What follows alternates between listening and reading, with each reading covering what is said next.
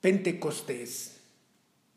Es la Pascua granada, la Pascua madura que produce su fruto más sabroso, el envío del Espíritu Santo. Nuestro pasaje de este domingo es tomado del Pentecostés juánico. San Juan está interesado en mostrar la estrecha relación que existe entre la resurrección de Jesús y la efusión del Espíritu, que acontecen en el mismo día como aspectos complementarios de una misma realidad. Escuchemos el texto tomado de San Juan capítulo 20, versículo del 19 al 23.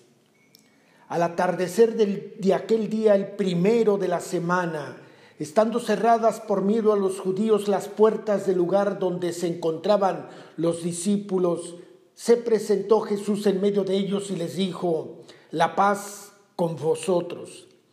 Dicho esto, les mostró las manos y el costado.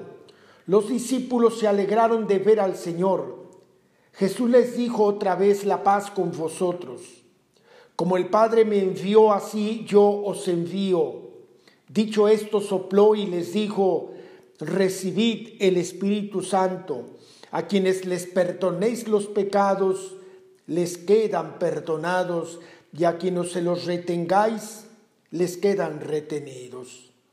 Palabra del Señor. De entre los encuentros del resucitado con los discípulos, este que narra Juan es muy importante hasta Pablo lo menciona en la primera carta a los Corintios capítulo 15. Se ubica el primer día de la semana, el día en que comienza la nueva creación y la nueva alianza. Están en casa, encerrados, ya es de noche y llenos de miedo. Esto muestra su desamparo en medio de un ambiente hostil. El miedo denota su inseguridad. Entre ellos reina tristeza, incomunicación, duda radical sobre Jesús de Nazaret, en quien habían puesto tantas esperanzas y que acabó muerto en cruz por sus enemigos. Puertas cerradas alude justamente a Isaías capítulo 26, versículo del 20 y siguientes. ¿Cuáles son mis miedos que me llevan a encerrarme en mí mismo? ¿Cuáles son mis miedos que están alimentando mi cerrazón. Ya la Magdalena les había anunciado la resurrección, pero no basta saber que Jesús ha resucitado. Solo su presencia puede dar la seguridad y la alegría en medio de la hostilidad del mundo. Y haciéndose presente el resucitado, se puso en medio de ellos para dar la paz y para soplar sobre ellos al Espíritu Santo. El saludo de paz habitual entre los semitas, judíos y árabes va más allá de una fórmula o un buen deseo. Es una realidad, porque su paz no es la que da el mundo y sobre todo porque Él mismo, su persona, es nuestra paz. Efesios 2.14. Jesús es el centro de la comunidad, fuente de vida, punto de referencia, factor de unidad. Y es precisamente el saludo de paz lo que les recuerda su presencia en medio de ellos y enseguida les muestra los signos de su amor y de su victoria. Jesús les da a conocer como el que les demuestra su amor hasta la muerte.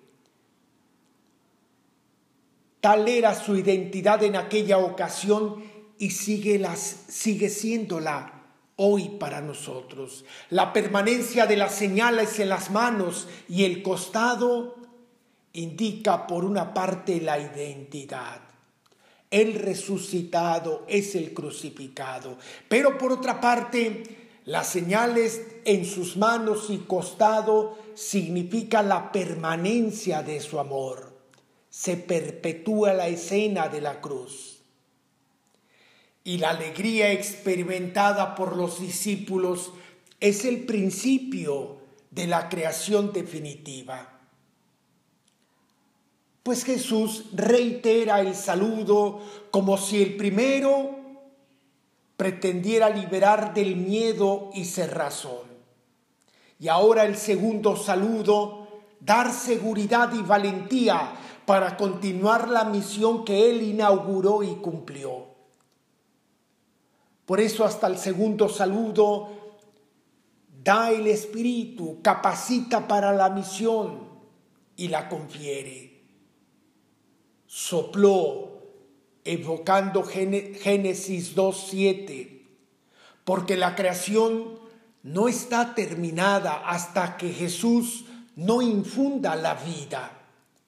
El soplo de Jesús crea en los suyos la nueva condición humana, la de ser espíritu. El espíritu recibido infunde la vida de Dios para siempre.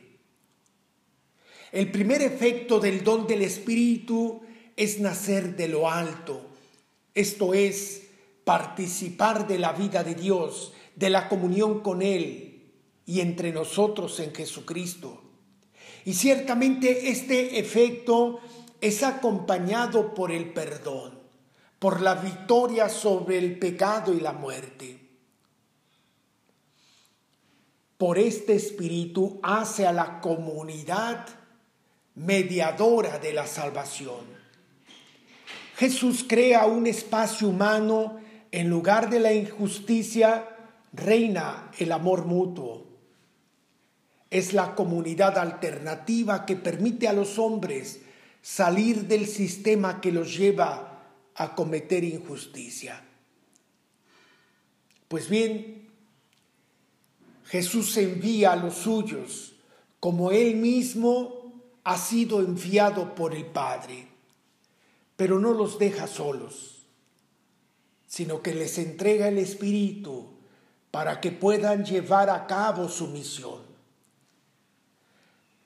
Su asistencia constante hará que los creyentes aprendan a soportar la ausencia física del Maestro y reconozcan su nueva presencia como resucitado.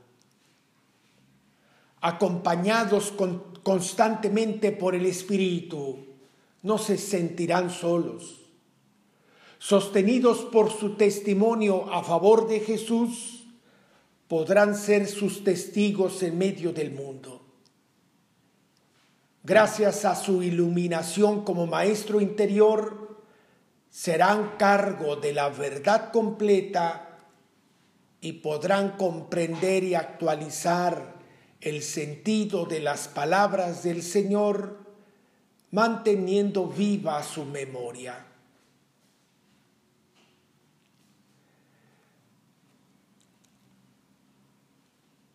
aplicándola a nuestra vida, pudiera dar la impresión que los discípulos de Jesús vivimos deficitarios de su espíritu y nos hemos sido olvidado de que tenemos todo un mundo y nuestro corazón por cristianizar.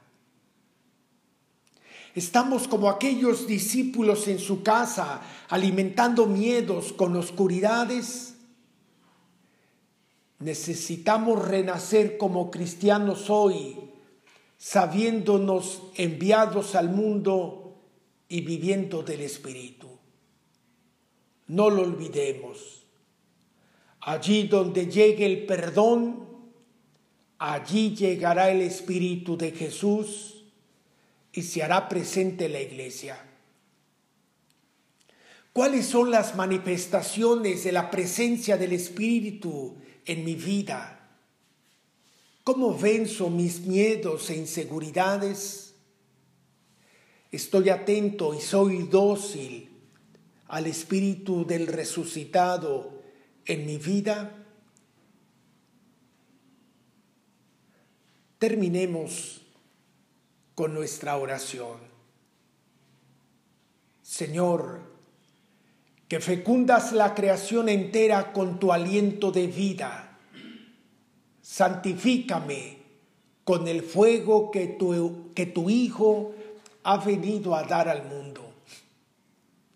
Ahuyenta mis miedos e inseguridades con la certeza de tu presencia victoriosa. Me digo cristiano y tantas veces vivo encerrado con demasiados miedos y hartas seguridad, inseguridades que emprenda con la fuerza de tu aliento la misión de pacificar y perdonar. Fluye en mi ser realidad divina, porque soplaste aliento de vida. Abre pues las puertas de mi corazón, inseguro e incapaz del perdón, volviendo a soplar para renacer como criatura nueva Concede la unidad de corazón y alma a quienes vivimos de una misma fe, para que al unísono podamos alabarte como a única fuente de la que nacen todos los dones que generosamente nos concedes. Ven donde los dones, Santo Espíritu Divino. Amén.